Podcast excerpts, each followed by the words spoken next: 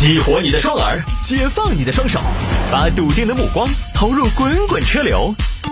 给我一个槽点，我可以吐槽整个地球仪。微言大义，换种方式纵横网络江湖。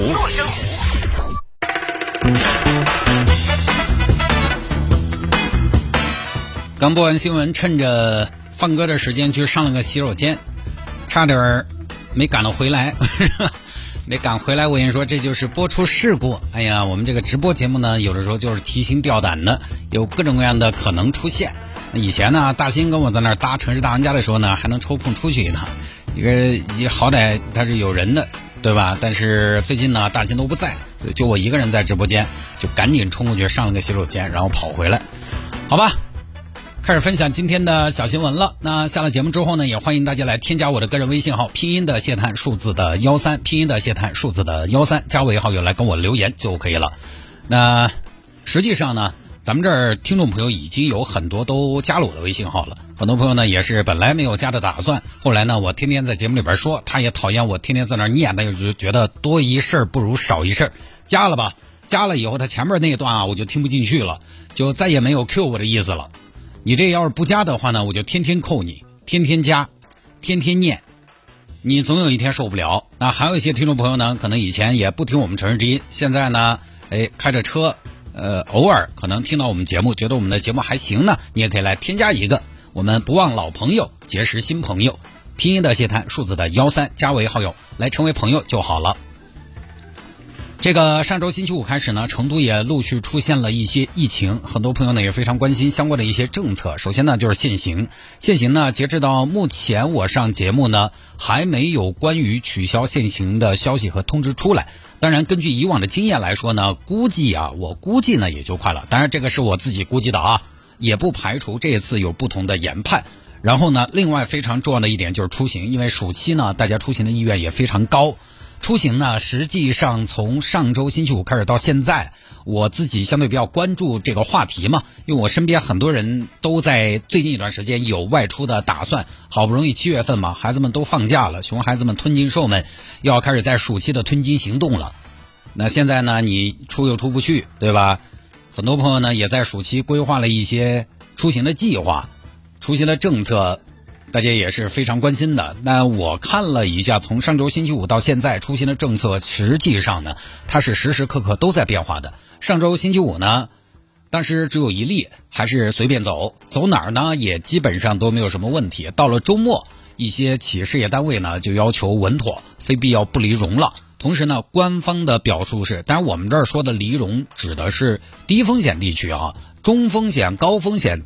咱们在节目当中自然就不提了，你肯定也走不了。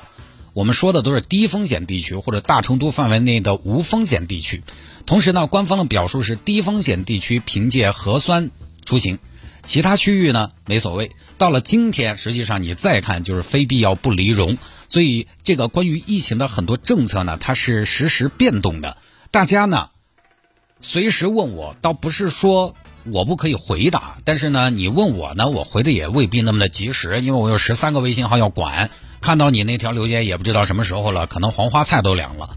就大家核心关注几个账号就好。第一，微信你关注一个健康成都官微，关注一个健康成都官微，健康当然大家都会打成都官微，官方微信。公众号的意思，官微有了这个账号，如果你要去哪儿，要了解当地的一个防控政策，就是说你的目的地啊，你出行的目的地，你要了解当地的防控政策，您就需要在微信上搜索目的地的机场或者车站的微信公众号就行了。现在基本上的大机场、大站的公众号都把疫情防控政策摆在非常重要的一栏，一目了然，你一眼就可以看到当地是怎么。来进行一个疫情的防控，对于外来人员是怎么管控的？大家所以还是要善于使用工具。这个互联网年代呢，大家也不能只是在互联网上看短视频打发时间、碎片化消遣，也得把互联网这个东西呢为我所用，做点有意义的事情。所以这个疫情防控政策、出行政策，我们不太好给您打包票，因为各地政策它不一样，同时呢，政策又是实时变动的，这个没法保证。我到时候给你说现在是怎么样，你明天去了你去不了，你是不是怪我？所以大家要善用工具。好吧，不多说了，来看这个。有听众说摆一下这个醉酒男子伪装成代驾开车，这个事情发生在湖北荆门，荆门这儿一个大侠，我暂且称他为大侠，侠之大者，酒驾了，扮成代驾开车。大侠有天喝了酒，李哥，你喊个代驾哦，还要你收？我不晓得喊代驾，喝车不开酒，开酒不喝车，这方面我心头有数。喊了个代驾。但是呢，代驾来了，大侠也没有按照正常流程走。哎，哥你好，你你是那个一零二六那个车主啊？是我是我是我。哦，我是代驾，你不要慌，我 不需要你开车，你不需要我开车，那那你叫我干嘛？那是什么意思？你这样，我来看，你坐的就是了。你来开，你来开，你叫我干嘛呀？我叫你不代表要你开。代驾这个东西，我可以不要，但是不能没有啊！那大哥，那您喝了酒，您现在是开车是酒驾呀？你不管，你不管，你不管，你就坐副驾就行了，你也不要走，你走了你接不到单，我跟你说，上车我来开。大哥，你这个玩法我真的没搞明白，你这样开车，你查到了也是酒驾，那你找我代驾的意义是啥呢？我有我的计划，我有我的想法。我有我的算盘，我有我的手段，很简单。你把帽子给我看，我给你表演啥？你把帽子给我，我把帽子给你，你要表演啥？你要表演魔术吗？你要我帽子干啥呀？我要你帽子做啥子？我要你帽子戴噻！我要你帽子做啥子？还动不起啊？耶！哎呀，小哥也活该你开代驾哦！你那个脑壳打不到条，也只有搞点这些简单的服务业哦。我现在用你的帽子，我可以做啥子？我不知道啊。我可以扮演成代驾噻，瓜娃娃。啊，角色扮演啊，大哥这得加钱。鬼大爷跟你那个角色扮演，我扮演成代驾，那么即便是遇到交警查酒驾，交警一看我是代驾，那你觉得他看到代驾还得不得查代驾的酒驾？这说不准吧？说得准。他不可能查代驾，因为他会觉得什么？他会觉得不可能有代驾敢酒驾，他就会放松警惕，他就会掉以轻心。而我就是那条漏网之鱼，而我就是那个向法律要效率的人。那但是大哥，我没理解啊，就是我觉得吧，我觉得你这事儿好像也没带大个必要。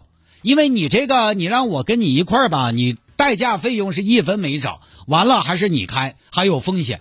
哼，我玩的就是个心跳。我跟你说，小哥，你不要经常跟我说，上来坐起。我这个车不是我小看你，你开不来。你你这车我开不来，那不是啥子呢？一点八升自然吸气，CVT 变速箱，一般人驾驭不到。我个人来，你把帽子给我就对了。好吧，好吧，好吧，结果真的就遇到查酒驾了。大哥，大哥，前面查酒驾了，你在慌啥子？慌啥子？没见过世面吗？我都不慌，成大事者一定要沉着冷静，临危不乱。我跟你说了，他看到我是个代价，他不得查我。我说了，他不得查，他就不得查。而且我这个时候，我还要把窗子摇下来，专门让他看清楚。哈。专门让他看清楚我是代驾，而且我还要看到他，我要大胆的看到他。一般人这个时候都心虚，眼神就暴露，但是我不得怕，老子要盯到他瞧。只要你不慌，心慌的就是他。他一个警察，他慌啥呀？看我的，哼，给你表演一下，根本不得怕，很自然，对不对？你看，哎，你该搞啥子搞你的？你看，你看，你看，哎，你看，你看，你看，同志，查一下酒驾。哦豁。哦豁，啥子？不要慌，看我的。嘿嘿，警察同志，我是个代驾，我看就没得必要了吧？你是代驾，代驾怎么了？代驾是免罪金牌啊！吹一下，吹一下。哦豁，不要喝，看我的。警察同志，我这里你看嘛，你看我帽子嘛，我代驾，你看嘛，高头写了的代代驾驾。你快点，你少跟我在那拼音。哦豁，你不要哦豁！哎呀，警察哦豁，看我的。那行，那那那我那，呃，其实警察同志，我不是代驾，你怎么又不是代驾了？哼，我不是代驾，真正的代驾另有其人。哪儿啊？他才是代驾。哈哈哈哈哈哈！意不意外？惊不惊喜？我惊喜什么呀？惊不惊喜？他才是真正的滴滴代驾。警察，你可能也没想到吧？真正的代驾坐在副驾，而坐在主驾位置上的是车主。然后呢？你别跟我废话，我管你什么？你给我吹酒驾！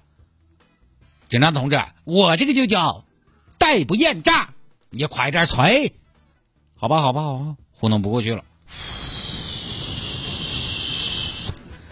你喝了酒呀？你是酒驾呀？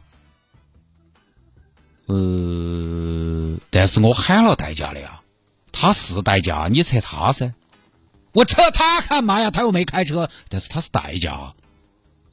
警察同志，这事跟我没关系啊，是车主硬要我做副驾的，他不然他就要给我差评。不是你这是为啥？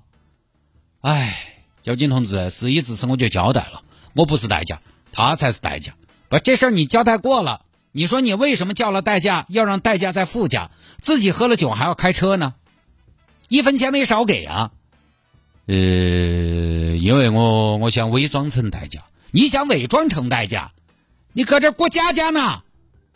呃，我现在就是有点后悔呀。你说我为啥子不让代驾开呢？我哪知道你呀？对呀。哎呀，糊涂了，就这么个事儿啊。这个事儿呢不多说，估计呢自己也是喝多了不清醒提劲。你说你都叫了代驾了，你让代驾坐副驾，你也不少钱呢，该给的钱都给了呀。所以说喝酒这个事儿，大家还是不要高估自己醉酒之后的酒品。而且你说你自己伪装成代驾，警察就不查，真的吗？最危险的地方就是最安全的地方吗？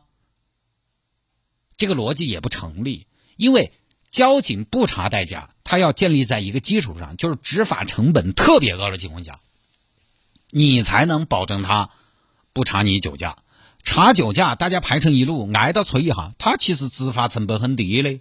你这种开过去，管你是不是代驾，都来催一下，浪费不了什么时间和资源。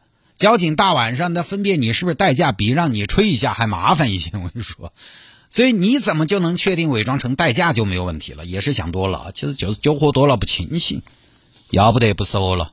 但最近呢，大家可能也没什么机会出去喝酒，好吧？